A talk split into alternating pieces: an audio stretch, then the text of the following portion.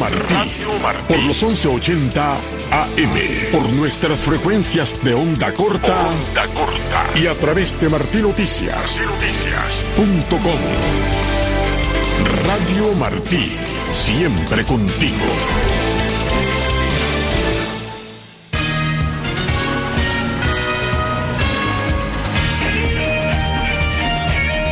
Radio Martí Noticias. 12 con 30 minutos, iniciamos así esta segunda media hora de este noticiero del mediodía de Martín Noticias en este viernes 23 de febrero de este año 2024. Y además en estos próximos minutos vamos a conocer la la situación y además el, testimonio de la Mambisa Gramontina que recibió amenazas de la seguridad del Estado. También tendremos un reportaje especial que nos ha preparado Luis Guardia con respecto a la situación en el campo cubano. Continuamos acompañándoles el ingeniero de sonidos Juan Pendas, en la producción y dirección Elena Rodríguez, en la sala de redacción está Iber Pacheco, Yolanda Huerga y Jorge Jauregui frente a los micrófonos.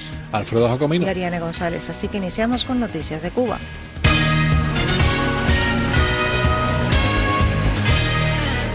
La activista Ilenis Delgado Q conocida como la Mambisa agramontina, dijo a Martín Noticias desde Camagüey que ha recibido amenazas de la seguridad del Estado.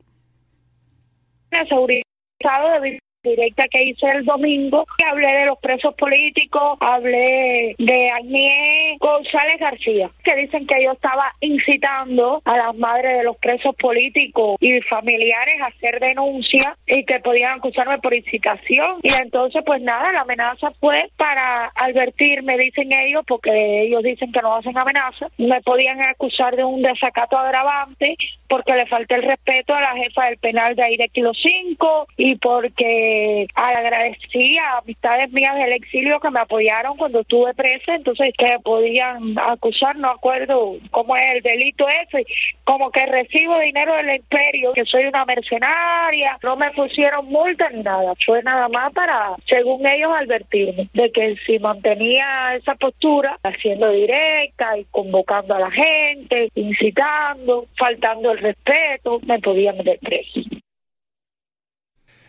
Delgado Cue fue liberada recientemente tras cumplir una sanción de nueve meses de privación de libertad bajo cargos de desacato por salir en defensa de la activista Aniet González, conocida como la Mujer de la Bandera. Y familiares de la presa política Sisi Abascal lamentan el régimen de severidad en que las autoridades cubanas la mantienen encarcelada en la prisión La Bellotex en Matanzas. En conversación con Martín Noticias, su madre Ania Zamora, quien la visitó la semana pasada, explicó la situación. El pasado miércoles 14 de febrero, Sisi Abascal tuvo visita, una visita que fue algo muy importante para ella y para la familia por ser una fecha tan tan especial, ¿no? Fue algo muy bonito, dos horas, dos horas, que cuando transcurren esas dos horas y hay que dejarla, todo eso se pierde porque viene el dolor de tener que, que separarnos de ella, ¿no? Y dejarla en esas condiciones. Eh, las condiciones en, todas las prisiones, como la BIOT, en estos momentos son críticas. La alimentación es pésima, tienen que bañarse con esa agua fría, fría. Eh, hay brotes de catarro, eh, la represión. Continúa en ese régimen severo, sin, sin obtener beneficio alguno, que es muy injusto estar en una prisión sin cometer delito y también que le violen todos sus derechos allí. Sí, sí, por, su sanción, que son seis años, por ser primaria, ya ella debería estar en, en mínima, pero se lo niegan porque siempre le están diciendo que ella es una presa negativa, ¿no? Porque Sisi no participa en ninguna actividad política. Sisi es una presa política, Sisi es una presa de conciencia. Uno también de los pretextos es que estudie. Sisi no tiene por qué estudiar en una prisión si cuando ella quería estudiar aquí no la dejaron. Pero bueno, gracias a Dios ella está firme y, y ahí vamos a salir porque Dios está con nosotros y los verdaderos culpables van a ir a prisión entonces. La dama de blanco Osicia Bascal, de 26 años, fue sancionada a seis años de cárcel por su participación en el poblado de Carlos Rojas en Matanzas en las protestas antigubernamentales que dieron, tuvieron lugar en Cuba el 11 de julio de 2021. Y una delegación de la Asociación Nacional de Departamentos Estatales de Agricultura de Estados Unidos visitó Cuba en momentos en que la isla atraviesa por una crisis en la producción de alimentos. Luis Guardia preparó este informe. El régimen castrista recibió por estos días a una delegación de la Asociación Nacional de Departamentos Estatales de Agricultura de Estados Unidos, en momentos que la isla de gobierno comunista está inmersa en su peor crisis de producción de alimentos. Representamos a los gobiernos estatales, por lo que no le vamos a decir al gobierno de Estados Unidos qué hacer. Ese es su papel. Decía quien estuvo al frente de la comitiva mientras realizaba una visita guiada a la Cooperativa de Créditos y Servicios Cuba Socialista en el municipio Marianao, en La Habana.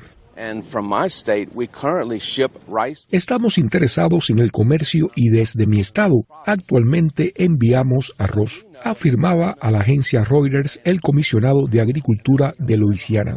La visita de esta delegación a Cuba. Los medios oficialistas de prensa se hicieron eco del encuentro de la comitiva con el designado sucesor, quien dijo que el sector agrícola estadounidense siempre ha trabajado para encontrar caminos que derrumben muros. Un tratamiento similar recibió en 2016 Saúl Berenthal, que intentaba ayudar a la agricultura cubana con la fabricación de tractores en la isla.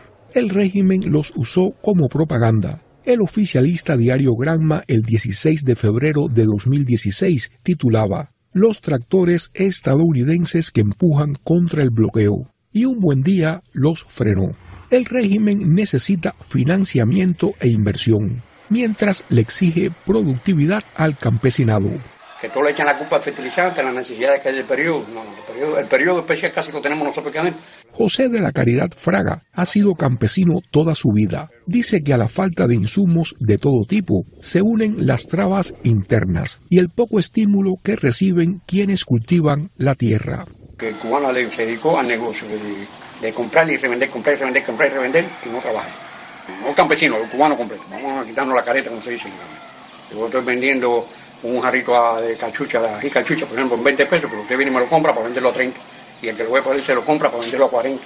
Siembra uno y cuánto no viven a cuenta de que siembra. Al final del día, la población en general es la que más padece el desabastecimiento de los productos del agro y los altos precios. Luis Guardia, Martín Noticias.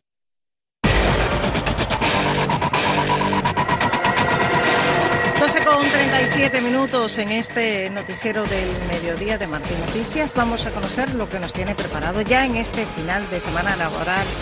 Tomás Cardoso en Cuba al Día. Muy buenas tardes, Tomás. Bueno, buenas tardes, eh, Ariane. Vamos a estarle dando seguimiento hoy y Alfredo Jacomino, por supuesto. Vamos a estarle dando seguimiento a la situación de Juan Enrique Pérez Sánchez, cumpliendo seis días en huelga de hambre y en celda de castigo en el penal Melena 2. Su esposa se personó ayer en el penal y la tenemos invitada para que nos cuente cuál es su estatus. También eh, vamos a seguir el caso de otros presos políticos que están en precarias condiciones en el penal. Hoy es el 14 aniversario de la muerte de Orlando Zapata Tamayo. Le vamos a estar dando, rindiendo tributo en el espacio con algunos invitados de la isla. Y el plato fuerte en la jornada de hoy, el día primero de marzo, empieza una supervisión, hay una especie de nuevo censo que va a realizar a través de los consejos de las administraciones municipales y provinciales el Ministerio de la Agricultura sobre la ganadería. Van a contabilizar cuántas cabezas de ganado tienen los campesinos y qué cantidad de terrenos tienen en usufructo.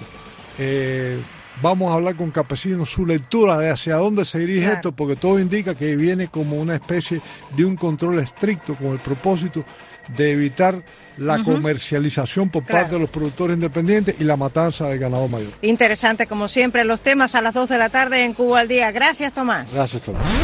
Martín Noticias en WhatsApp. Lo que pasa en Cuba. Lo importante. Mantente informado sin censura. Síguenos en nuestro canal de WhatsApp. Martín Noticias.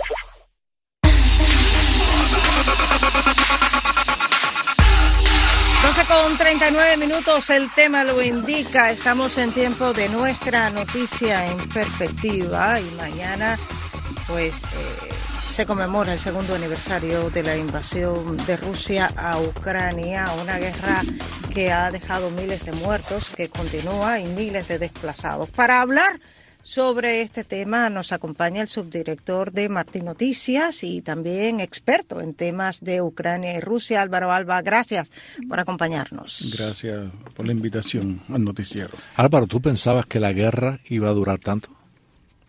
Mira, yo sabía que iban a resistir y todo dependía de la ayuda que le dieran internacionalmente. El ejército ucraniano se tuvo que rehacer en cuestiones de cuatro años después del 2014 con la invasión a Crimea y la injerencia rusa en las regiones separatistas del Donbass, en Lugansk y en Donetsk. Eh, yo no esperaba este, este, esta resistencia que han hecho. En un principio pensé, vimos cómo llegaron a 20 kilómetros de Kiev las tropas rusas cuando eh, comenzó la invasión. Eh, yo visité Bucha, donde fue la masacre de, marzo, abril del 22.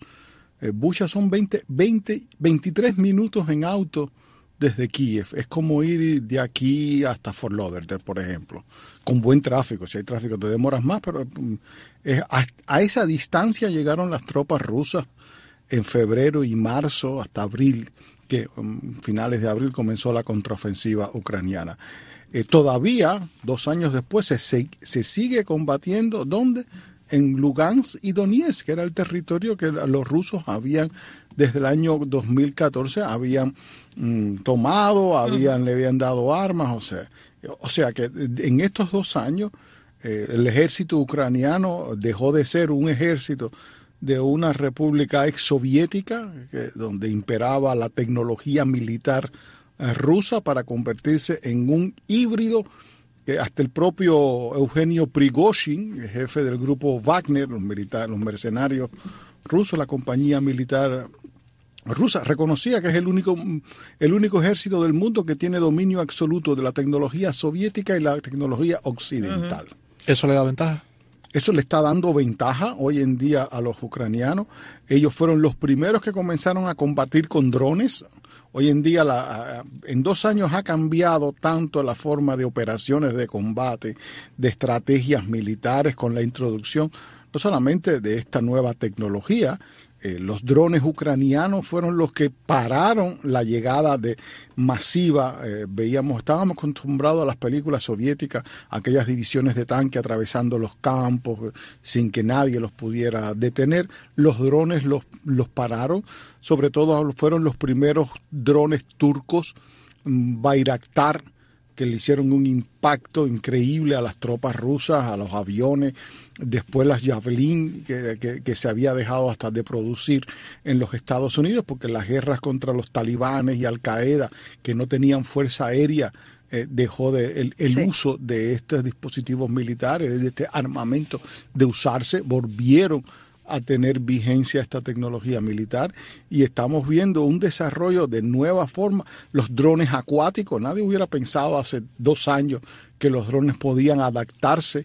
Eh, todo, más de 13 barcos de la flota rusa del Mar Negro han sido enviados al fondo del mar con estos drones acuáticos. Hace poco también se, tuvimos esa información. Ahora, Álvaro, Después de dos años de la resistencia que ha tenido el pueblo ucraniano, no solamente los militares, sino la población en general, ha sabido protegerse, eh, saben combatir y ellos mantienen eh, eh, la se mantienen allí en el campo de batalla a pesar de todo lo que pueda hacer, de si llega o no ayuda de, de, Occidente. Escuchábamos hace un rato las declaraciones de un ucraniano que dice, nosotros estamos aquí, no vamos a permitir que Rusia nos quiste nuestro país. ¿Qué lectura le puedes dar tú como conocedor eh, al cabo de estos años? Eh, ¿El pueblo ucraniano se ha hecho más fuerte?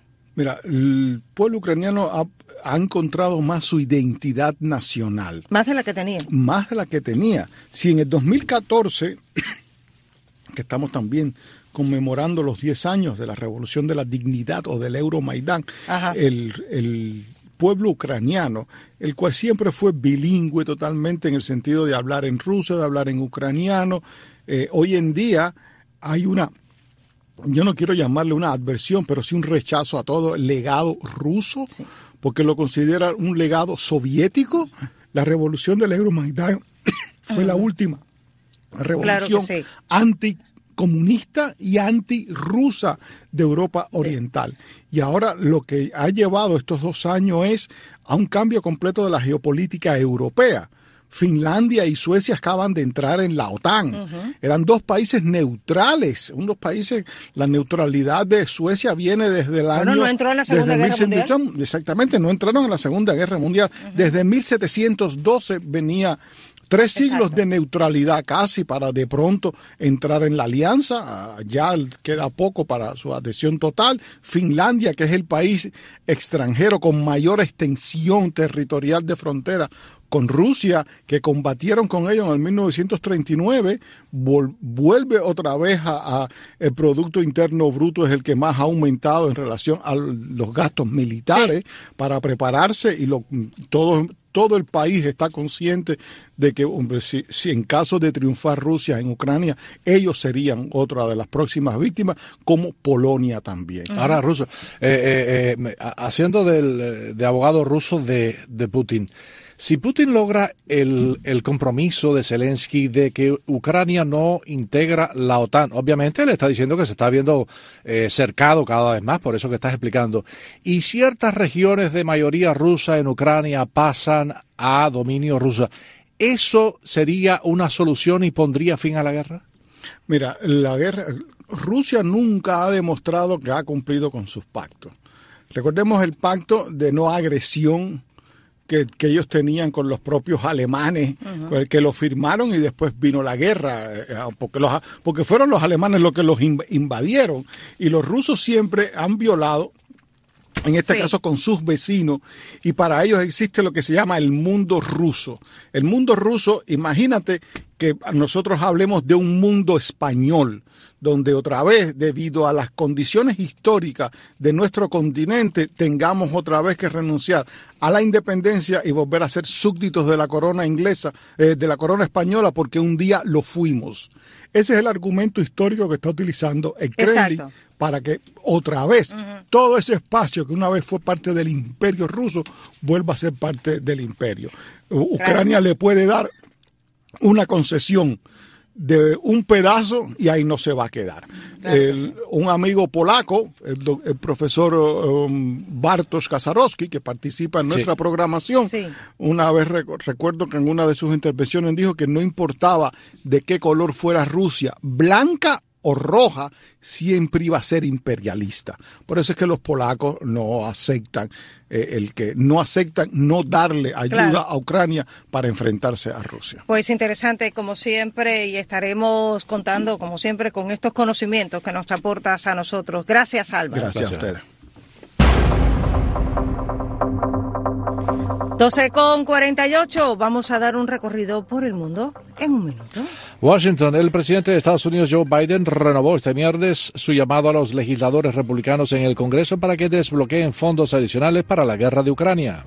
La baleta, un barco de 25 pies con inmigrantes a bordo, se hundió hoy frente a la costa de la isla de Malta en el Mediterráneo, causando las muertes de cinco personas y heridas a otras ocho. Valencia. Las autoridades españolas elevaron este viernes a 10 el número de muertos en el incendio de un bloque de apartamentos en la ciudad oriental de Valencia. Mogadiscio, el presidente somalí Hassan Sheikh Mohamud dijo que su país se defendería si Etiopía sigue adelante con un acuerdo para establecer una base naval en la región región separatista de Somalilandia y posiblemente reconocer el territorio como un Estado independiente. Estamos en tiempo de hablar de ciencia, pues los científicos continúan buscando posibilidades de superar la velocidad de la luz, eso en un futuro. Los detalles con Danilo Fuentes Cortés. Desde que Einstein postuló la teoría de la relatividad, la velocidad de la luz se ha considerado como un límite infranqueable en el universo. Sin embargo, la curiosidad humana y el deseo de explorar los confines del conocimiento nos llevan a preguntarnos, ¿será algún día posible superar la velocidad de la luz? La teoría de la relatividad de Einstein, propuesta a principios del siglo XX, revolucionó nuestra comprensión del universo. Según esta teoría, la velocidad de la luz en el vacío es el límite máximo al que puede viajar cualquier partícula o información en el universo. Hasta el momento, todas las observaciones experimentales y teóricas respaldan la idea de que la velocidad de la luz es un límite insuperable. Pero a pesar de las limitaciones actuales, los científicos no han renunciado a la posibilidad de superar la velocidad de la luz en un futuro. Algunas teorías especulativas, como la teoría de cuerdas y la teoría de gravedad cuántica de Buckles, sugieren la existencia de atajos en el espacio-tiempo, conocidos como agujeros de gusano. Sin embargo, estas teorías aún se encuentran en etapas tempranas de su desarrollo y carecen de evidencia experimental que las respalde. Aunque superar la velocidad de la luz puede parecer un desafío insuperable, los avances en la tecnología de propulsión espacial podrían acercarnos a esta posibilidad en el futuro. Conceptos como la propulsión de fusión nuclear, los motores de antimateria y la propulsión de vela solar ofrecen formas potencialmente revolucionarias de alcanzar velocidades extremadamente altas en el espacio. Sin embargo, incluso con estos avances, es poco probable que logren superar el límite impuesto por la velocidad de la luz. La pregunta de si algún día será posible superar esta velocidad sigue siendo una incógnita fascinante en la comunidad científica. Si bien las teorías actuales y las limitaciones experimentales sugieren que la velocidad de la luz es un límite infranqueable, los avances tecnológicos y teóricos continúan desafiando nuestras concepciones actuales. En última instancia, solo el tiempo y la investigación exhaustiva podrán revelar si la humanidad algún día podrá cruzar esta frontera cósmica y aventurarse más allá de las estrellas a velocidades impensables. Para Martín Noticias, Danilo Fuentes Cortés.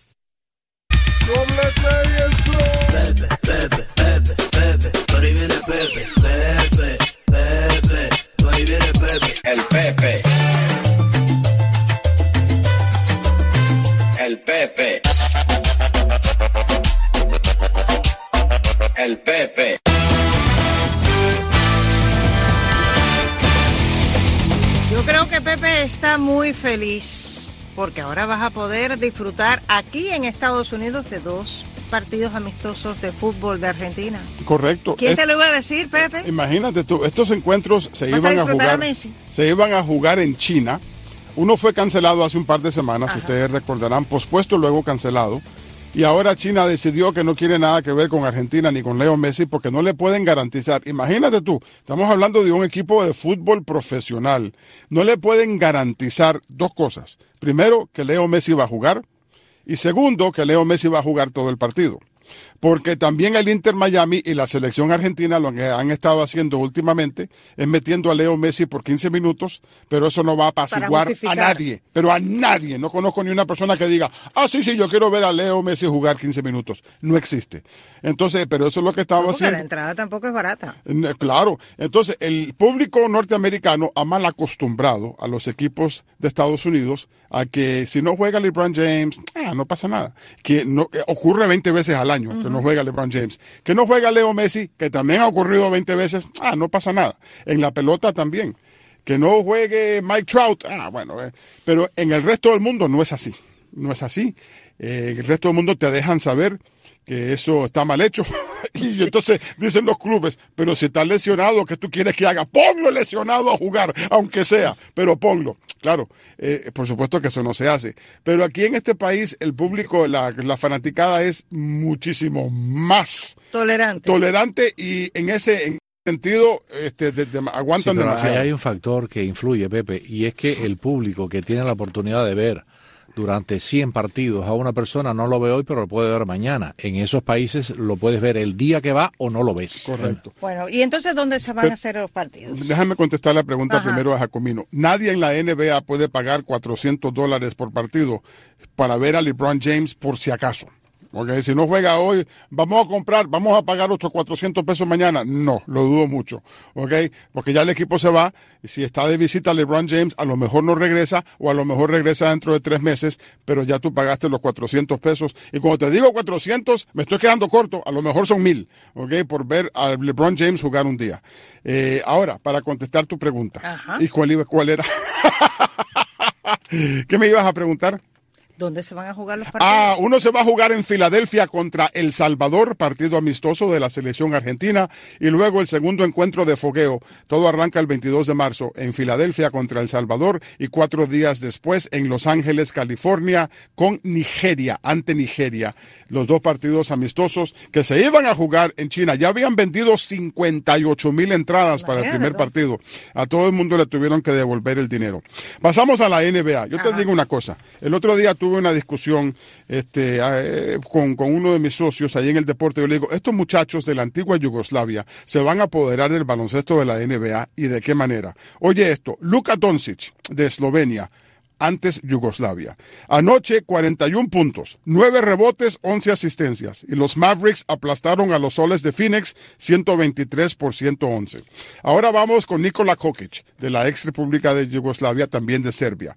Este muchacho anoche tuvo otro triple doble, 21 puntos, 19 rebotes, 15 asistencias. No voy a hablar de Bogdanovich porque sería el colmo. Sí voy a jugar del, del lituano Domantas Sabonis, que aunque no es ex Yugoslavia, eh, la ex Unión Soviética. Anoche, 22 puntos, 11 rebotes y 11 asistencias. Estos muchachos se están convirtiendo, los europeos, en las nuevas estrellas del baloncesto de la NBA. Y al paso que van, dentro de 20 años, vamos a tener a 50 europeos en el Salón de la Fama de la NBA. Acuérdate lo que te estoy diciendo. Yo no voy a estar aquí ya, pero tú te vas a contar. Eso quiere decir que los Juegos Olímpicos no están garantizados para un Dream Team en el momento que... Cada día menos y menos. Es más, Yugoslavia cuando existía ganó un mundial de baloncesto aquí en Estados Unidos con una selección profesional de jugadores de la NBA representando a Estados Unidos y ganó Yugoslavia, para que tú veas cómo es la cosa.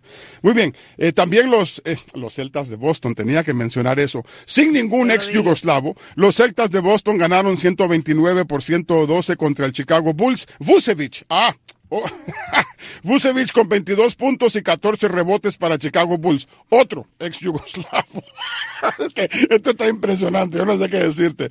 Eh, pero de cualquier manera, ah, los pistones, tus pistones perdieron contra Ah. los Pacers de Indiana 129 por 115, Detroit 8 y 47 en lo que va la campaña. Muy bien, ahora el fútbol soccer de este fin de semana ya les dije lo que va a pasar en la Liga Española. No les dije quién va a ganar porque sería el colmo, pero sí les dije que el Real Madrid recibe al Sevilla. Ese siempre es un encuentro muy, pero muy competitivo para el Real Madrid. El Atlético contra el Almería y Barcelona contra el Getafe. ¿No oí la campana? ¿Me estás diciendo?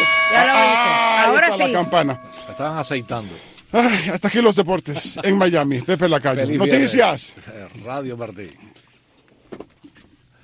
Nos vamos ahora al mundo del entretenimiento y vamos a conocer las propuestas que nos tiene Exilda Arjona en su programa Arte Express. Hola a todos, desde ya los estamos invitando a escuchar Arte Express este fin de semana. La Mesa de Diálogo de la Juventud Cubana está cumpliendo 10 años de fundada y conversaremos con Kirenia Yalit Núñez, quien es la coordinadora de esta organización. También les contamos de nuevas colaboraciones musicales, cumpleaños de celebridades y mucho más.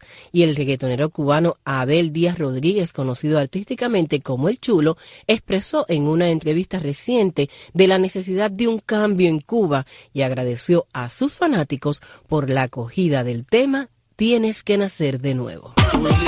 En mi vida es arte. La envidia no mata pero mortifica. Que yo no trabajo por amor al arte. Y lo que se sabe no se publica. Así como yo tienes que volver a nacer. La calle está seria y los fines no están pa' huevo. Todo el mundo sabe y tienes que reconocer que para llegar a este nivel tienes que nacer de nuevo.